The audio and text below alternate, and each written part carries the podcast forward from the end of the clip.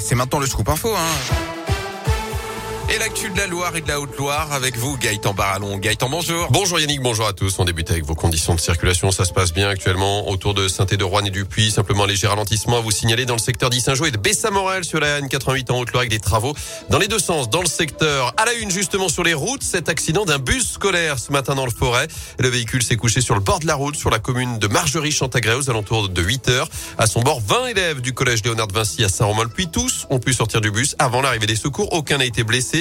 Certains ont été récupérés par leurs parents, d'autres ont été conduits ensuite au collège où une cellule d'urgence médico-psychologique a été ouverte pour les enfants concernés.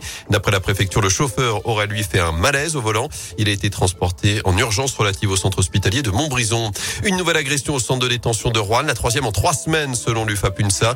Le syndicat annonce qu'un surveillant a été frappé par un détenu avant-hier alors qu'il intervenait qu'un collègue dans cette cellule. Il a été victime d'un coup au visage notamment. Deux jours pour donner à Sainté, nouvelle collecte de sang aujourd'hui et demain à l'hôtel de ville. Vous retrouvez les horaires sur Radio radioscoop.com. Une collecte organisée par l'établissement français du sang et les étudiants infirmiers de saint À suivre également le coup d'envoi de la Biennale internationale du design, la 12e édition qui se poursuivra pendant 4 mois jusqu'au 31 juillet. Au programme 111 expositions, 250 rendez-vous, des colloques, mais aussi des spectacles, des concerts, tout cela autour du thème de cette édition, les bifurcations. Pour trouver le programme complet sur radioscoop.com et sur l'appli Radioscoop.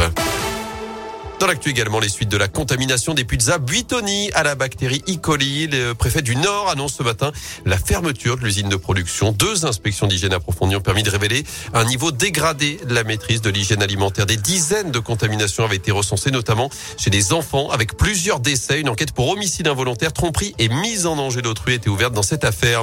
Les suites de l'affaire McKinsey, le parquet national financier annonce ce matin l'ouverture d'une enquête préliminaire pour blanchiment aggravé de fraude fiscale. Ce cabinet de conseil privé américain qui a notamment aidé le gouvernement pendant la crise Covid est soupçonné de ne pas avoir payé d'impôts en France depuis 10 ans. Le sprint final avant le premier tour de la présidentielle, c'est dimanche. Emmanuel Macron et Marine Le Pen vont notamment participer ce soir à l'émission du 20h de TF1. 10 minutes pour convaincre les deux candidats qui arrivent toujours en tête des derniers sondages. Jean-Luc Mélenchon complète le podium devant Éric Zemmour et Valérie Pécresse. Suivent à 5% au moins Yannick Jadot, Jean Lassalle, Fabien Roussel, Anne Hidalgo, Nicolas Dupont-Aignan, Philippe Poutou, encore Nathalie Arthaud. En foot, la SS n'est plus à vendre. Information de nos confrères de But Saint-Etienne. Ce matin, Roland Romeillet et Bernard Cailloso chercheraient désormais un troisième actionnaire.